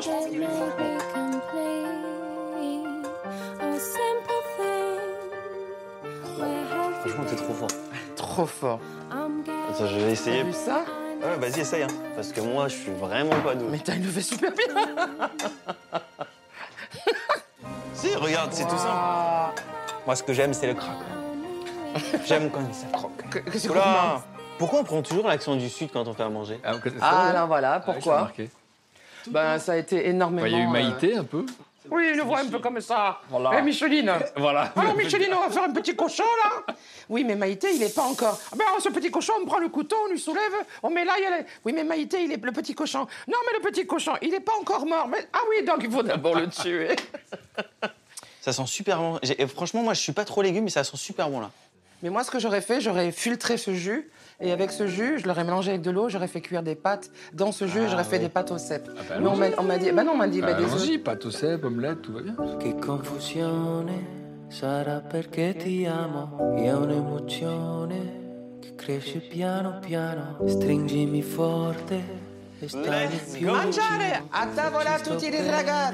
Sarà perché? Mangiare, mangiare. Io canto al ritmo del dolce tuo respiro e primavera Bon appétit à tutti. Et Grazie merci euh, beaucoup pour ce Merci pour le repas. très bon repas. Merci beaucoup. Elles sont bonnes. Ah, bravo. Ah, c'est un 10 sur 10. hein. C'est bon, les pâtes, hein, comme ça. Et même les, même les légumes. hein. Ah ouais? Quoi, ils sont Mm. bons Vraiment. Marianne James, tout Ah. à l'heure, on a, Ah bon, merci. on a raconté, euh, c'est vrai, euh, ce parcours de cette euh, petite fille qui grandit à Montélimar. Votre papa, dans un premier temps, il a une pâtisserie, vous ne les voyez pas beaucoup, vos parents, etc. Et puis, bah, voilà, on découvre que vous avez un bon petit timbre de voix. une- Et qu'est-ce qui se passe? On va déjà à la poste de Montélimar. Et on cherche un conservatoire. Et il y a une pub en haut, Conservatoire international de musique de Paris. On appelle, euh, on demande, euh, c'est quand les auditions? J'arrive, je passe l'audition, je suis prise. Et on décide euh, ben, familialement que je vais rester à Paris. Mes parents y croient tellement que la première chose qu'ils font, c'est ils achètent pour moi un petit studio? Bon, alors le problème, c'est que c'était juste à côté du palace. C'est quoi le palace? Une discothèque. Ah, c'est la discothèque. Ah, t'as passé beaucoup de temps là-bas? Une discothèque plus que branchée. quoi. Comment ça se passe? Vous êtes dans votre studio, vous allez prendre des cours. Moi, je vais prendre mes cours vous au conservatoire. prise au Je fais la manche. On est engagé avec ma sœur dans un spectacle qui s'appelle Les démons de Loulou au blanc manteau. Ouais. On va jusqu'à faire la première partie de William Scheller euh, à l'Olympia en 1981. La journée, je suis au conservatoire. Le soir, je suis au, au blanc manteau. Et quand les blancs manteaux, c'est fini, on fonce au palace. Quoi. Et donc, du coup, euh, vous, vous vivez de quoi finalement? Vous vivez de quoi Moi, je donne des cours de chant tout de suite, dans mon petit studio. Et ma sœur qui vivait avec moi à ce moment-là, c'est des anecdotes folles, mais un quart d'heure avant qu'ils arrivent, on se lève, on aère bien, on ferme le clic-clac, enfin, tu vois, on a toutes les deux, euh, c'est un 18 mètres carrés, d'accord? Et en fin de compte, elle va finir sa nuit, elle prend la couette et elle va finir sa nuit dans la baignoire. Trop dur. Et mais surtout pour elle, euh, mi mi mi mi mi mi mi Ouais, mi, c'est clair, c'est. Elle en avait marre, quoi. Mais bon, c'était pratique. Est-ce que votre rêve à ce moment-là, vu que vous avez une voix lyrique, c'est de, de- de travailler, de chanter à l'opéra? Honnêtement, non. En fin de compte, sur les trois premières années, je passe que des auditions. Moi, je suis un peu une vedette à Montélimar, petite vedette, toute petite. À Paris, je suis plus rien du tout, mais du tout, du tout, du tout. Et ça ne marche pas. Les auditions, ça ne marche pas. Les gens ne comprennent pas que je fasse du lyrique, que je fasse du jazz, que je sois guitariste. Il y a, il y a un hiatus, il y a quelque chose qui ne fonctionne pas pour les Parisiens.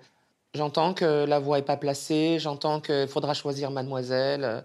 Euh, vous avez encore votre accent de Provence, euh, trop grande, trop brune, trop vieille, trop jeune, trop. Ça, n'allait jamais, ça n'allait jamais. Des choses vexantes, j'essaye le cinéma, bien évidemment, parallèlement, quand tu vas aux ACD, que tu vois toutes les petites annonces, tu vois. Le premier rôle qu'on me propose, un- une, une figuration, tu vois, juste ça, c'est tout. On me propose un rôle de pute. La deuxième chose qu'on me propose, c'est une concierge. Le troisième qu'on me propose, c'est une pute. Et le quatrième, c'est une concierge. Donc là, le cinéma d'entrée, j'ai dit, moi j'ai 20 ans, je pense que je suis jolie comme un cœur, et je m'affronte à coups de boule, à coups de boule, à coups de boule, avec tout ce métier, qu'il soit télévisuel, cinématographique, théâtral, etc. La seule chose qui marche, c'est la rue. Mais j'étais pas montée à Paris pour faire la manche, mais au moins là, je chantais et je gagnais ma vie. Et là, oh, vois, on est en 1982 ou 83. J'ai dit, ok, c'est bon, la coupe est pleine, quoi. Euh, cette vie-là, c'est pas pour moi. Donc je redescends. Les parents me voient arriver. Ils pensaient que c'était pour des vacances. Ils ont trouvé la valise un peu grande. Je dis, non, j'y remonte pas. Ma mère me dit, euh, il faut 10 ans, Marianne, pour faire une carrière. T'as tenu 3 ans. Il t'en reste 7. Tu y retournes. Jacqueline, hein. Bah ça tourne mal hein, dans la tête, hein, ça tourne mal. Et alors là, je retourne à la fac, finir ma le bout de licence, le bout de maîtrise que j'avais commencé en musicologie à la Sorbonne. Et un jour, enfin, un jour, enfin, j'ai rencontré cette folle de Véronique Vola, donc sur les bancs de la fac. Et euh, on monte un duo improbable d'une pianiste et sa diva complètement dingue qui passent leur temps à se piffer le nez quoi. J'interprète vraiment une diva euh, qui est folle de Hitler. Et Très bon qui- accent d'ailleurs. Et c'est ce qui plaît vraiment. Et je me, à l'époque, ça me fait rire parce que mon agent m'avait dit bientôt tu n'auras plus besoin du costume. Je suis pas ronde comme je suis aujourd'hui, je suis pas obèse. Euh, je fais euh, 40 kilos de moins. Mais pour avoir l'air de cette diva teutonia, j'ai un costume de dingue, mais de dingue, qui me transforme avec des chaussures de 20 cm. Moi, je fais 1m80. Je suis brune à l'époque, un vrai, une vraie drag queen. Et tout le monde pense que je suis un homme, et nous, on laisse croire ça. Bon, on appelle ça ultima récital. Regardez un extrait. Ah oui?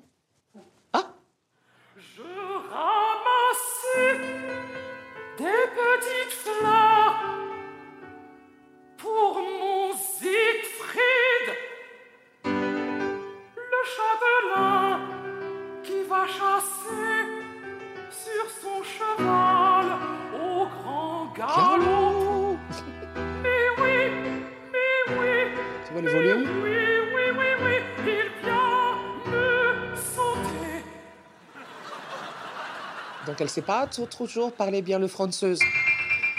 Tu vois Humour musical.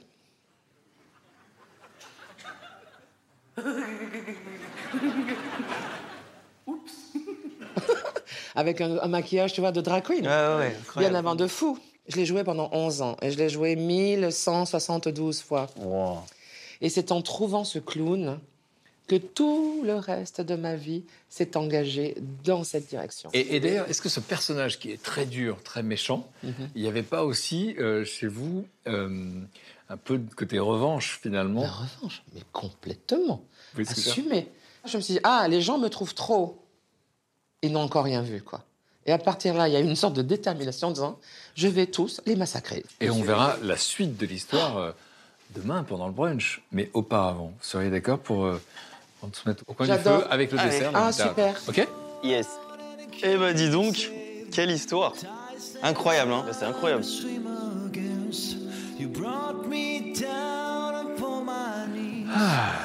Vous êtes bien ici Incroyable. C'est bien. Ah ouais. Détente. Bon, on va se faire notre petit dessert euh, tout à l'heure. Mais euh, vous allez nous chanter quoi? Un extrait de votre spectacle qui est en tournée en ce moment? Ouais, et qui sera donc le 28 octobre à La Cigale? entre autres, ouais. Et donc le spectacle, c'est euh, Tout est dans la voix. Mhm. Et là, vous incarnez des personnages et vous donnez des cours de chant au public. Moi, je pars du principe que tout est dans la voix et surtout que la voix est le buvard de notre vie. Tu dois vraiment, elle doit vraiment s'imprégner. Donc là, je vais vous interpréter à 11 ans, quand je suis chez les Petrucciani, le premier morceau que j'apprends. D'accord Ah ouais Mais euh, excusez-moi, j'ai 11 ans. Je suis de Montélimar, d'accord D'accord. Don't know why There's no sun up in the sky Stormy weather 18 ans, je monte à Paris et je tombe amoureuse When he went away, the blues walk and unmet me. If he stayed away, old rocking chair will get me. All I do is pray the Lord above will let me walk in the sun once more. Je fais l'amour pour la première fois. Can go on. Everything I had is gone. Stormy weather. Since my man and I, since my man and I ain't together, oh, keeps raining all the time. Ooh, mm, oh, ooh. keeps raining all the time, baby. Keeps, keeps raining all the time, baby. Ouh. Il me quitte dès le lendemain matin. Keeps raining. Keeps raining all the time, baby. Why, why, why, why? I'm all alone in Paris. I'm all alone in a dimanche à la campagne. Why, why? I'm alone. With some young boys who didn't know the Sex Pistol, and I don't understand why, why, oh Jesus, why, why, why? Oh Jesus, why I'm all alone? Stormy weather now.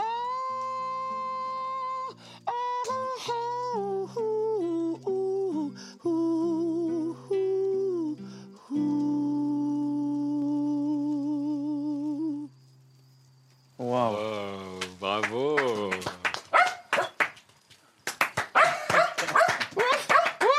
Bravo, bravo, bravo. Merci, Vous m'avez fait chialer. c'est cool.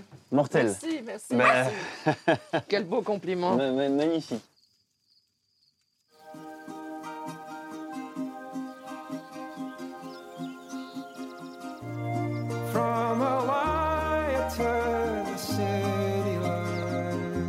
Hello. Bonjour, bonjour. Bonjour. Bien dormi Ouais, ça va, super. Ça va Ça va? Bien, bien dormi, bien Ouais, ça va, super. Ouais, super. mais- Je suis le dernier. Ah. Ça va quand même? Ouais, ça va, super. Une nuit. euh, Pourquoi vous dites quand même Bah, parce qu'il est tôt quand même, enfin, je sais pas. euh. Moi, Mais hier soir, quand on a dit l'heure du réveil, j'ai senti que c'était un problème pour vous. Mais euh, j'aime j'aime bien dormir. En fait, moi, je, je suis quelqu'un qui, qui aime beaucoup vivre euh, le soir, euh, euh, voir un petit peu la nuit. Du coup, le, le matin, c'est c'est pas trop mon truc. Pas votre truc. Non. En fait, moi, quand vous êtes parti vous coucher, je suis resté près du feu encore un peu. Donc, euh, j'ai. ah. Et après, je suis parti dormir. Je voulais vous proposer une petite activité. Ah ouais Et, euh, et j'ai appris que vous, vous avez un peu enquêté pour savoir ce que c'était. Parce que je- j'ai euh, j'ai beaucoup de mal avec les surprises. T'aimes pas les surprises? Mais moi, je, je vous jure que je, je stressais de pas savoir avec qui j'allais passer 24 heures. Ça me faisait flipper. Et là, pareil, on me dit on va faire une activité quand on va se réveiller. Mais laquelle, quoi? J'ai envie de savoir. Bon, j'espère que ça va vous plaire, mais moi, j'aimerais vous proposer qu'on fasse un, un petit moment ensemble, qu'on partage un petit moment de pêche. La barque.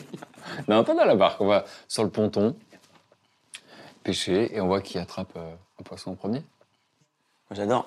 T'as déjà pêché? Ah, mais moi, euh, bah, en fait, ce qui me plaît, c'est que ça fait 5 ans que j'ai pas pêché. Mais il faut savoir qu'avant que je commence la natation, euh, moi, je le raconte pas souvent ça parce que c'est pas ma plus grande fierté, mais j'étais à l'école de pêche euh, en Lorraine. non. Tous les mercredis, il y en a qui vont faire du foot et tout. Euh, bah, moi, en sortant du collège, les mercredis, bah, j'allais à l'école de pêche. Et du coup, bah, on allait en cours, on, ils nous apprenaient des choses techniques. Et puis, bah, tout l'été, on allait pêcher les mercredis. Ouais. C'est super. Je savais que ça ferait plaisir moi à quelqu'un. Si, si, moi, mon papounet, il pêchait, j'aime bien. Si, Jamais- si, j'aime bien pêcher, j'ai déjà pêché. ouais, t'as déjà Ah pêché. oui, j'ai déjà pêché. Ouais, mais sans résultat à chaque fois. donc, euh, Là, j'aimerais bien qu'il se passe quelque chose. J'espère aussi. Suspense On y va? Allons-y. On y va? Avec plaisir. Top Ah ouais, la pêche. Mais je vous laisse pas gagner, par contre. hein. Par ici. Par là Ah, d'accord, pardon. Mais cette maison, votre maison est tellement grande. Vous savez, cette maison bourgeoise bohème, on, on dirait un petit peu chez moi. Oh, oui. If you,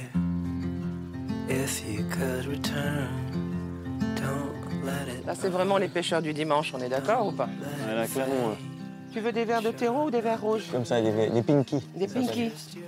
Venez voir Tati. Bonjour, bonjour, bonjour, bonjour, bonjour, bonjour. C'est merveilleux. Il bouge. J'y vais, les gars. Si, j'ai vu un poisson. Moi, j'entends un fou rire des poissons, là, au fond de l'eau. Ils se foutent de notre gueule. Mais moi, je suis pas patient, moi. Quand il se passe rien, là.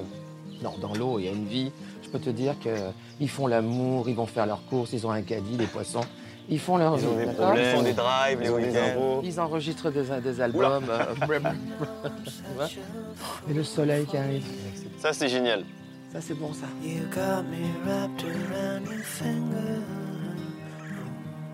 Ça va? Non. J'ai une touche.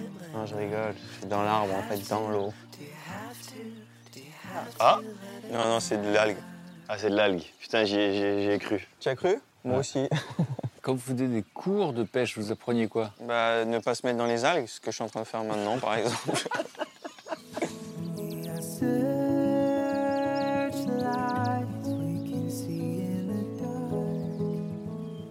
Et vous savez quoi? Je pense que ça marche pas. Vous abandonnez? Oui, j'abandonne. Et surtout, j'ai l'impression qu'il n'y a pas de poisson. Et voilà. Il y a rien. Ok, allez, brunch, comme brunch, ça. brunch. Ah, enfin. We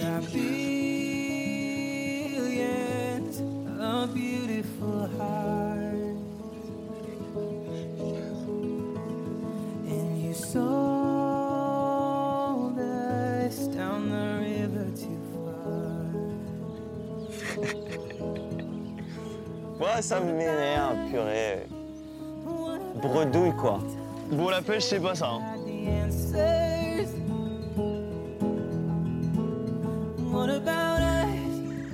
Là, il n'y a plus d'amis. Hein. Salut. Oula, que c'est lourd. Tiens, vas-y. Non, c'est c'est chaud. Non. Ah, bah alors, écoute. Voilà, j'ai coupé ça me fait plaisir, je te euh, sers. Ce sont les œufs qu'a cassé euh, Avec amour. avec amour Théo. Grave. Théo, Ouais. ça te ferait plaisir Ouais, ça me ferait plaisir. Mais vas-y, serre-toi, serre-toi, serre-toi. Serre-toi. Ok, alors. Euh, Marianne, est-ce que vous pourriez résumer, on va reprendre le récit de, de Théo, euh, bah, ce qu'il nous a raconté, ce que vous avez retenu de son enfance et euh, finalement de ses premiers pas euh, Théo vit une vie tout à fait normale dans l'Est de la France avec ses parents, c'est ça? Mm. Jusqu'à l'âge de 6 ans. Un matin, il n'est pas bien, la pédiatre l'ausculte.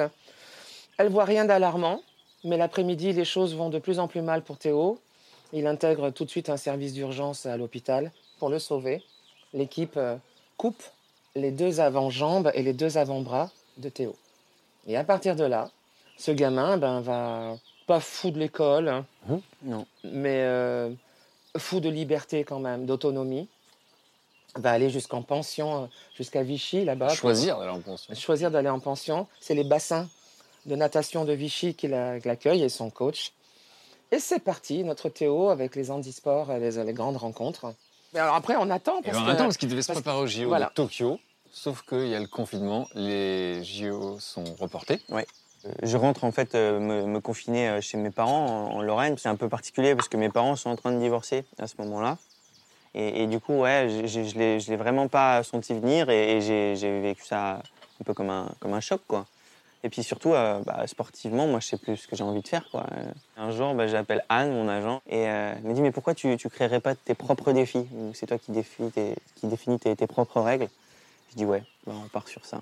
J'ai eu envie de faire une traversée qui avait jamais été faite. Du coup, on s'est tourné vers un lac, le lac Titicaca, qui se situe entre le Pérou et, la Bolivie.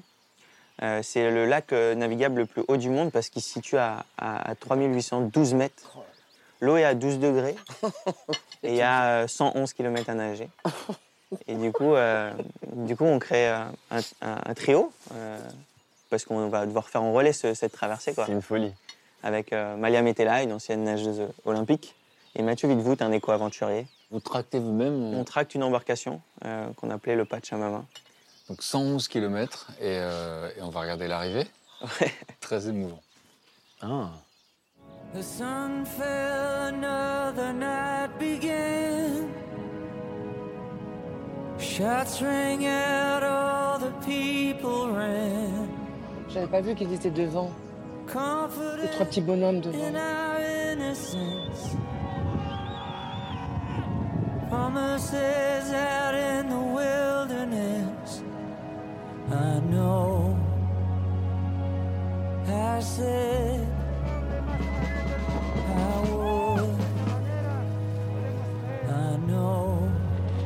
C'est ça, réaliser ses rêves, quoi. Et sans laisser de larmes, j'aurais pas réussi, donc euh, merci à vous deux, et putain, on l'a fait, quoi. C'est énorme. Merci.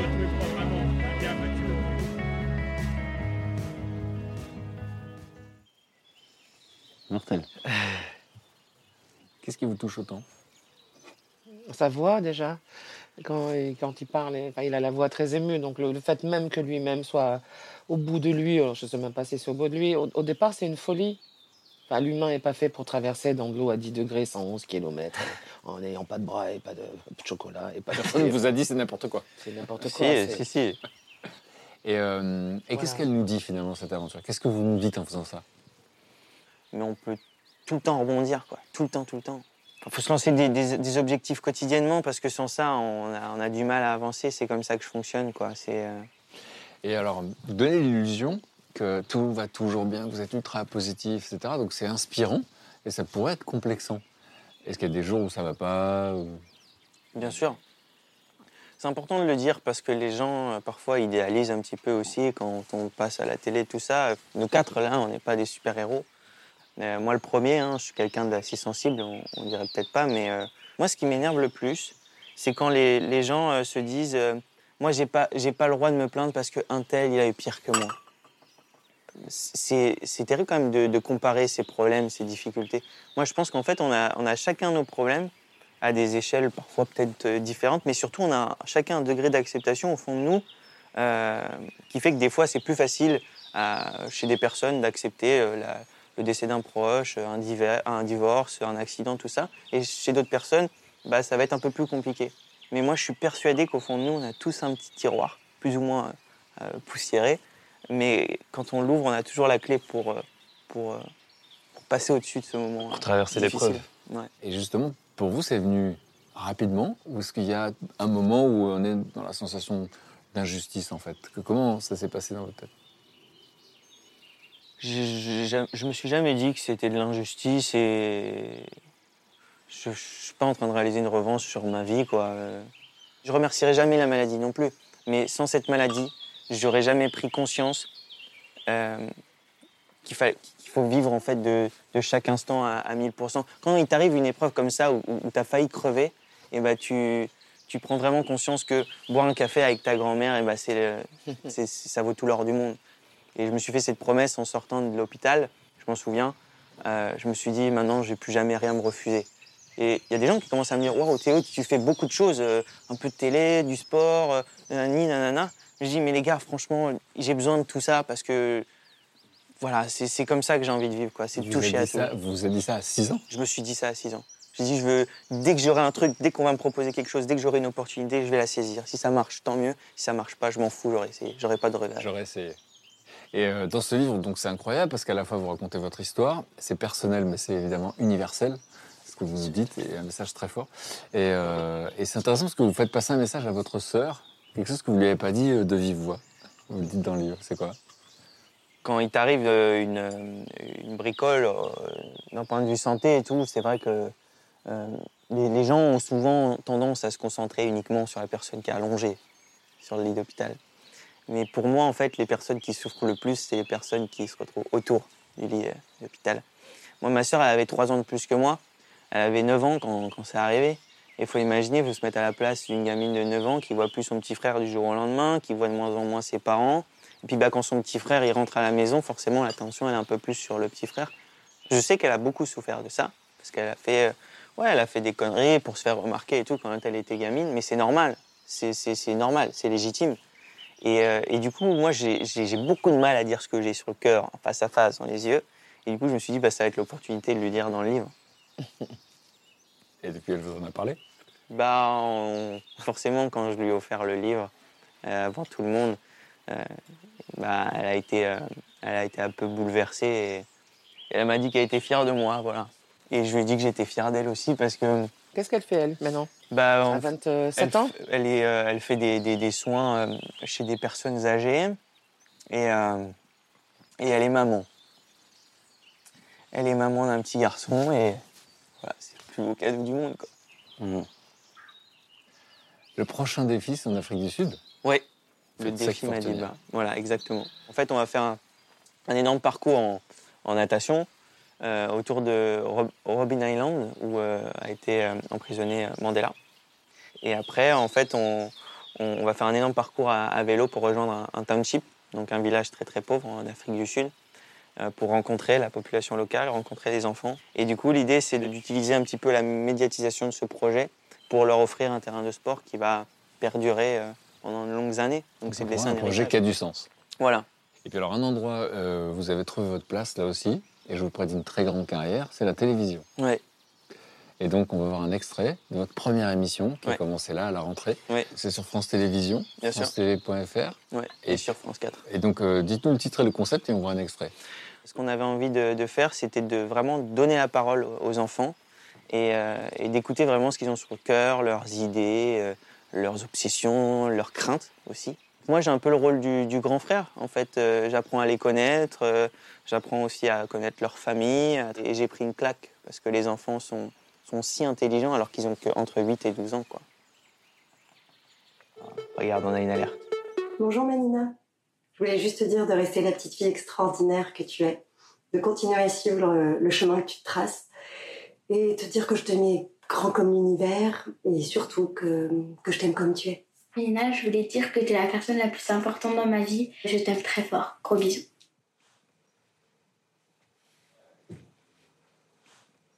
C'est beau. Ça fait trop plaisir, ça.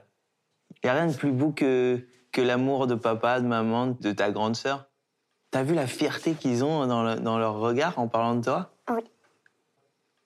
Ça te fait quoi quand tu vois cette vidéo? Bah, ça me fait plaisir parce que ça me fait du bien de savoir ça. Quand je sais que, que je suis importante et ça me rend heureuse. C'est beau, hein C'est grave mignon. Trop mignon. Théo Top, ça s'appelle. Ouais. Sur la plateforme Oku. Ouais. Et vous êtes d'accord, euh, vous qui avez été jury dans plein d'émissions, qu'il y a une grande carrière devant lui. C'est gentil. C'est une autoroute. Ouais, c'est Une adorable. autoroute. C'est adorable. C'est une autoroute. C'est un rêve, en tout cas. Bah, je vous demandais de me raconter ce que vous avez retenu, enfin voilà, euh, pour ceux qui auraient raté les épisodes précédents, euh, l'enfance et les débuts euh, de Black M. Euh, moi, le truc le plus dingue que j'ai retenu de ton histoire, c'est que aujourd'hui, bah, la star que tu es devenu, le chanteur, rappeur que tu es devenu, le compositeur que tu es devenu, et bah, c'est grâce à un SDF dans la rue. C'est avec lui que tu vas euh, chanter pour la première fois, c'est à lui que tu vas lui faire tes premiers concerts. Premier Et, euh, flow. Ouais, enfin, mais c'est dingue quand même. à ce SDF. Ça joue à pas grand chose, quoi. Après, je me souviens aussi du moment où tu as signé ton premier contrat. euh, C'était arrêté là. et, euh, et que tu arrives chez, chez, chez tes parents, chez ton père, que tu es hyper fier, que tu vas pouvoir enfin lui montrer euh, qu'il n'a pas raison et que tu as bien fait de croire en tes rêves et tout. Et tu poses euh, le contrat sous les yeux de ton père qui est en train de regarder la télé et il baisse pas les yeux, sûrement par fierté. On ne sait pas la suite. Et la suite, c'est maintenant. Et donc, euh, premier album avec euh, Section d'Assaut. section d'assaut, ouais. Est-ce que ça marche tout de suite? Ça a commencé à prendre direct. ouais. Et euh, je me rappelle, mon- notre premier concert, c'est à l'Élysée-Montmartre. Et le souvenir que j'ai de l'Élysée-Montmartre, c'est euh, ma mère qui me raconte qu'elle a tiré, elle a sorti de force mon père pour qu'il vienne voir ce qui se passe. Il voulait pas venir. Et euh, il vient, il rentre dans la salle, il voit les gens à l'intérieur. C'est ma mère qui me raconte, il dit Tout ça c'est pour Alpha? Elle dit Oui, c'est pour Alpha. Et son groupe Il dit Ah, ok, d'accord. Il reste cinq minutes et on n'est même pas encore rentré sur scène. Il rentre à la maison. Mais non. Si. Est-ce que vous avez eu à ce jour une explication? J'ai pas eu d'explication. Je pense qu'il avait peur de mon avenir. Parce que pour. euh, Et quand il voit avec tous ces gens, ça le rassure pas un peu? Non, parce qu'il comprend pas. C'est pas sa culture, c'est pas son. C'est c'est pas la même chose. C'est c'est très très différent. Il y, a- il y a trois disques de platine, euh, tout ça, enfin, ça marche tout de suite, non? Il y a des disques d'or, de platine. Moi-même, je m'en rends pas compte. Moi, je suis encore dans. Enfin, même toute la section d'assaut. hein. On prend les transports, euh, on, Ah ouais on vit une vie normale. Et je me, je me souviens de plein de fois où je suis dans le métro où euh, ça me regarde comme ça. et, C'est Black M. Mais qu'est-ce que tu fais là? T'es à la télé là en fait. Et je lui dis, ben ouais, ben, je suis dans le métro aussi. C'est quoi le problème? Donc presque déçu. Ouais, dé- f- presque déçu. Genre, c'est pas ta place. Donc il y a eu un titre phare qui c'était Désolé, c'est ça? Il y a eu désolé. Il y a eu désolé. Et là, vous lancez en, vous lancez en solo, donc? Je dois me lancer en solo euh, après le premier album de Gims et j'ai pas envie. Que Gims faisait partie aussi de Section d'Assaut. Ouais, Gims faisait partie de Section d'Assaut. À la base, j'avais tel- j'étais tellement bien dans mon confort de, de groupe que je voyais pas pourquoi je ferais un album euh, solo. Oh, c'est rare ça. Ouais, c'est De vrai. base. C'est la première fois que j'entends ça. Ouais, normalement, c'est C'est l'inverse. vraiment vrai Bah ce que oui. je vous raconte. Donc c'est une place presque qui vous convenait. quoi. Ouais, parce que je suis un peu réservé, mais en même temps, je veux me montrer. C'est bizarre. Je dois me lancer et euh, je- je- là, j'abrège, hein, mais je commence à prendre goût à enregistrer des morceaux tout seul. Je lance ce fameux CD euh, où il y a le morceau sur ma route. Pour l'histoire, je ne voulais pas mettre ce morceau dans l'album. Mais non. bon? Ouais, je ne voulais absolument pas le mettre. Pourquoi vous voulez pas le mettre d'ailleurs? Bah parce que c'est une maquette qui, arrivait en, qui arrivait en fin d'enregistrement. Il, il devait être. euh, C'était dans les derniers jours d'enregistrement, il devait être 3-4 heures du matin. Euh. J'ai dit non, les gars, je suis fatigué, on est tous fatigués, on est en fin d'album, mais je crois pas en ce morceau, je rentre chez moi. Je reviens le lendemain, ils me font écouter le morceau, j'aime toujours pas. Ils insistent, ils insistent, ils insistent. Et je dis ok, je le mets tout à la fin, ça, sera- ça va être le morceau pour dire au revoir au public. Et on sort l'album. Et ce qui ressort, c'est sur ma route. Vous autorisez à montrer un extrait? Avec plaisir. Sur ma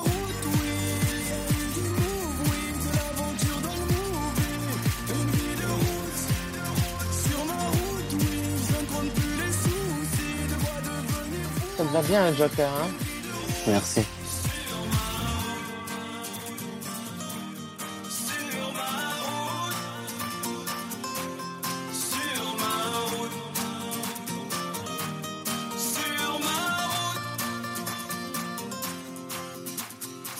Donc le titre euh, que vous ne vouliez pas, finalement, ça va être un énorme succès, colossal. on verra à quel Exactement. point, et, euh, et qui va du coup faire en sorte que cet album soit aussi un énorme succès. Je m'y attendais vraiment pas. Je, je m'étais fixé des chiffres dans ma tête. Et ce qui m'a choqué, c'est qu'à la fin de cet album, on n'est pas à 50 000, on est à 1 million d'albums. Qui m'a choqué. Tout à la fin. On a fait deux- plus de 260 dates de concerts en deux ans. Et autre chose incroyable, puisque depuis tout à l'heure, nous, on est choqués à chaque fois que vous nous parlez de votre père qui ignore Ah tout non, ce non, que vous non, faites. Bon. Est-ce que finalement, la grande révélation pour lui, c'est quand vous jouez en Guinée? Il, il suit au loin, hein, il regarde en cachette, mais il veut pas me le dire. Donc il voit qu'il commence à se passer quelque chose. Et un jour, euh, genre- genre, on organise un, un- un concert dans mon pays d'origine, en Guinée. Quand je suis arrivé à l'aéroport, il y avait plus de 5000 personnes qui m'attendaient. Vous n'y attendez pas Je Vous m'y vous attendais attendiez pas à ça Non, pas du tout. Mon père me voit dans la Il, a- foule. il est, ah oui, il est Mon père me voit dans la foule et le premier truc qu'il fait, c'est qu'il pleure. Dès qu'il m'attrape, il pleure. Je dis, ouais, eh ben, dis donc. Eh ben Eh ben, dis donc. Nous, on est venus. Ça a mis du temps, mais bon. Eh 24 eh ben, dis donc. On y est. J'ai- j'ai- il m'a- il m'a il m'a même pas fait euh, pleurer. Il m'a, il- j'étais content. J'étais, je- Waouh, une émotion. et ce que j'apprends par la suite, c'est que lui, il était, il était venu quelques jours avant moi. Et ce que j'apprends de par mes sœurs, tu sais ce qu'il fait là, papa, en ce moment, euh, en Guinée, en nous attendant? Il fait des interviews. Il fait des interviews pour parler de toi en disant que je suis le père de Black M. C'est moi. C'est moi, le papa de Black M.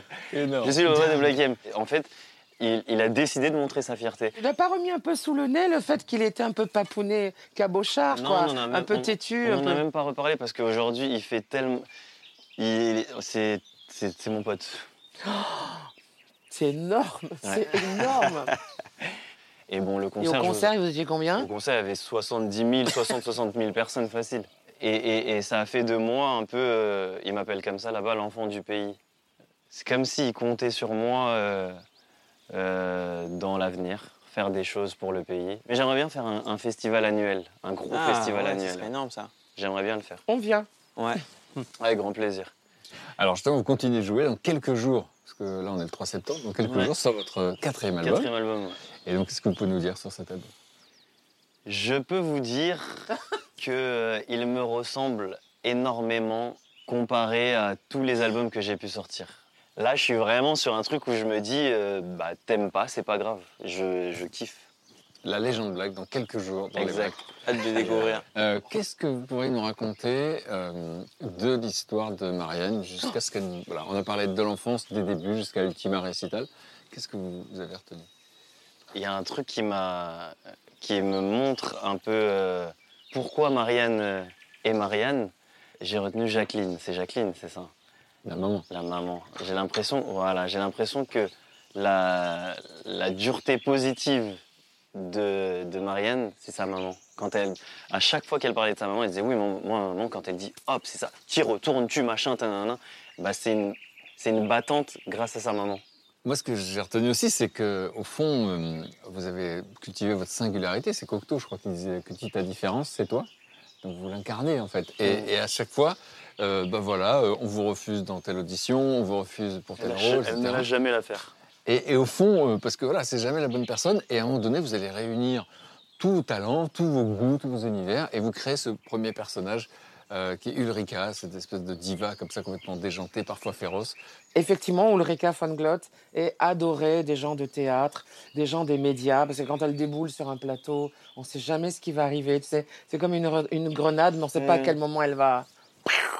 À quel moment elle va. Donc, euh, très sage, très jolie, avec les cils comme ça et tout, et très dangereuse. Et elle Et ce personnage, donc on vous le réclame. Est-ce que c'est au point que vous-même vous demandiez si vous intéressez les gens sans Ulrika? Je sais que je n'intéresse pas les gens sans Ulrika. Les gens dans la rue me disaient, euh, quand ils me reconnaissaient, ils me disaient Vous, vous n'êtes pas bien, vous, mais votre personnage est bien. C'est elle qu'on aime, c'est pas vous. Ils n'ont pas dit on vous aime pas.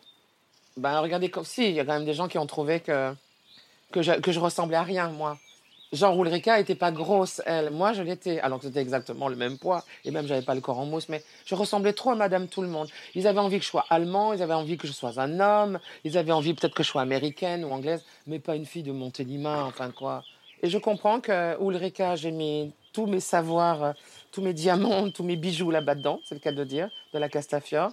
Et je suis tellement fatiguée de l'avoir joué presque 1200 fois. Je suis tellement crevée de ne pas avoir été chez moi, de ne pas avoir eu de vie, de ne pas avoir vu vraiment grandir mes nièces, etc. Parce que moi-même, j'ai pas d'enfants. Le jour où mon père est décédé, j'ai quand même joué le soir même à Nice et je suis allée enterrer trois jours après parce que j'avais encore une date en Savoie. J'ai fini les dates d'Ultima Resta pour aller l'enterrer après. À ce moment-là, je comprends que je ne tiens même plus debout, ni dans la tête, ni dans le corps que je suis, absolument lessivée, de 11 ans, du même personnage. La gorge même, je ne sais même plus chanter sans l'accent allemand. Ulrika von Klotia, c'était ce niveau-là, en permanence. Donc, j'étais fatiguée d'avoir fait ça 11 ans. Et donc ça vous apporte le succès, c'est difficile à quitter, vous Mon- arrêtez, mon père, fatigué. Mon père décède, j'arrête quelques jours après de toute façon. Je veux juste faire dodo, je veux juste avoir le chagrin que je peux avoir pour mon papa, juste essayer de tenir ma mère à flot, avoir un peu de vie de famille et pas, pas sombrer, quoi, pas sombrer de fatigue et d'oubli, d'oubli de soi. Je laisse passer. Moi, j'adore. Alors, chez moi, je suis coutumière du fait. Moi, je prends une année sabbatique, vraiment. Plus rien. J'écris plus, je téléphone plus aux gens, je les vois plus. Les vacances, Oh, c'est- Et puis, M6 m'appelle pour que je fasse euh, l'émission euh, La Nouvelle Star.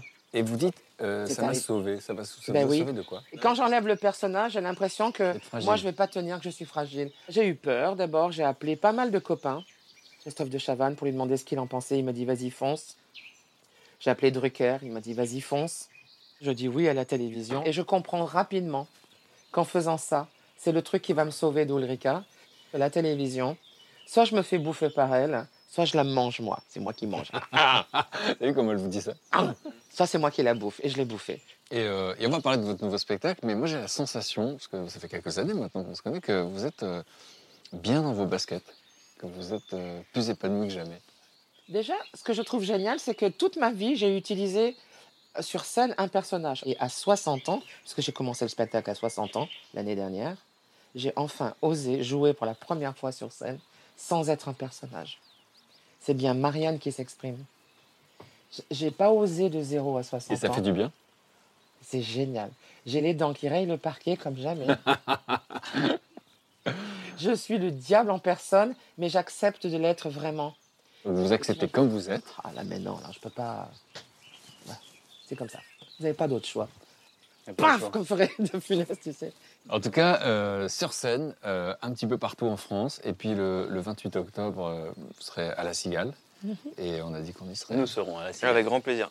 Et venez avec vos, vos colonnes d'air, hein. attention. hein. Ouais. Et vos cordes vocales. hein. Et euh, voilà, tout sur la voix. Et euh, Théo Curin, vous nous avez raconté plein de, de situations de votre vie, plein d'expériences. La vie est une somme d'expériences. Qu'est-ce que la vie vous a appris? Bah, que rien n'est n'est jamais acquis, quoi. Mais que quand on est entouré, quand on y croit très très fort, euh, il peut nous arriver n'importe quoi, on peut, on peut toujours rebondir. C'est beau. Un mot sur Théo? I love him. Thank you. Mais je lui ai dit à lui, parce que je n'osais pas le dire. Black M, Qu'est-ce que la vie vous a appris? Peu importe les éloges, peu importe les critiques, Ah. regarde pas à droite, regarde pas à... Objectif, fonce. Tu sais où tu vas, tu sais d'où tu viens, tu sais, tu, tu sais où tu dois aller. Même quand ça va pas bien, que ah, qui- comment on fait pour se sortir de là? Bah, Quand on fait l'effort et qu'on en sort, après on regarde le truc comme ça, on dit Eh ben voilà, je l'ai fait. Marianne, qu'est-ce que la vie vous a appris? Moi, de tout ce que je retiens, mais là, une fois de plus, c'est mon âge, c'est que c'est court. Vous allez voir, Ah ouais. la vie, ça passe super vite. Je sais que je me suis pris la tête parfois pour des amours qui n'ont pas duré, etc., des choses, des chagrins et tout. Pourquoi je me suis pris la tête à ce moment-là? Est-ce que ça avait tant d'importance que ça Mais tu sais que même à 38, on se dit euh, euh, que ça passe vite. hein, parce que je- moi, je me rappelle de mes 23 ans et j'ai envie de lui dire Eh, profite, profite, profite. Surtout, t'as pas d'enfant, t'inclus père moi, j'ai toi. deux enfants, donc euh, je Mais sais ça va que- vite aussi, le grand à quel âge? Le, le- le grand a, a- a 11 ans Et tu aujourd'hui. les as pas vus passer les 11 ans? Pour toi, c'était hier. il était tout bébé et qu'aujourd'hui, tout il te bébé. répond. euh, Il est tout bébé, il est né à, il est né à 6 mois. Il, Ah est, ouais. il est né prématuré. Et à 11 ans, aujourd'hui, il peut un peu te tenir tête déjà à 11 ans quand même. Pas Ah, trop. il tient pas tête, mais euh, Ça va pas tarder. il est pas loin, quoi. Et donc, euh, je vais vous demander euh, de m'écrire un petit mot, un petit souvenir sur cette photo, notre pêche mémorable. J'adore. On a même l'impression qu'on est hyper fort à la pêche, qu'on a Ouais. pêché des centaines de poissons. Alors, on vient de sortir un poisson Ouais, de, de ouf, ouf. de mec. Alors qu'on est bredouille. painful to me. Je ne voudrais plus vous quitter. J'ai adoré ces 24 heures. Marianne James. Merci. Oh, my little one. All I ever wanted, all I ever needed Est-ce qu'on pourrait se refaire le même week-end sans les caméras SVP Merci à tous, love. Hop, hop, tiens. Est-ce que tu pourras juste me tenir un peu la, la Bien feuille sûr. en- par là-haut là Oh, tac.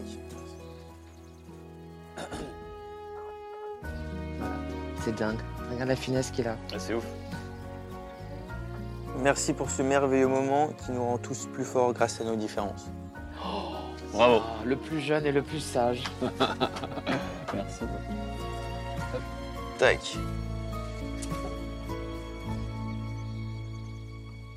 All I ever wanted, all I ever needed is here in my pas un médecin Alors, vous me prenez tous les matins trois gouttes. Merci, euh, parce que grâce à vos histoires, je sais que dans la vie, on peut rebondir. Et je vous adore. vraiment. Merci beaucoup. Mignon. Merci à vous. Oh, Merci. Bagage? Allez. Déjà Ouais, on va pas bouger. On ouais. fout dehors. On va retourner à la pêche On vite fait là. retourner à la pêche vite fait. Ah Merci là là. beaucoup. Ouais, merci. Hein. Ah, Merci à vous.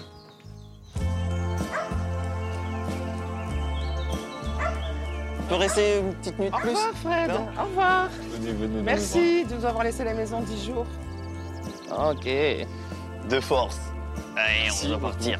Merci, merci. Mmh. Moi, je dis, on, on se fait un câlin. Un câlin. câlin Un général câlin. Ouais, c'est trop mignon. Merci, Merci beaucoup. beaucoup. Merci à tous. Ouais, C'était trop bien. Merci beaucoup. Vraiment, Mortel. Les gars, c'était formidable. c'était dingue. Magique. À bientôt. Merci, merci, Merci pour à tout. À très vite, Ciao, on s'appelle. Ciao, ciao. Salut. Trop bien. Le- Au revoir les chiens. Salut. Ciao, salut, salut. Vous allez me manquer, les gars. Bon, on s'appelle. On s'appelle, on s'envoie des petits messages. Intérêt. Elle est jolie, cette maison. Elle est très belle. Merci d'avoir écouté Un dimanche à la campagne. Tous ces podcasts sont disponibles gratuitement sur toutes les plateformes de streaming audio. Et pour retrouver l'émission euh, en replay, en intégralité, c'est sur France.tv. À bientôt.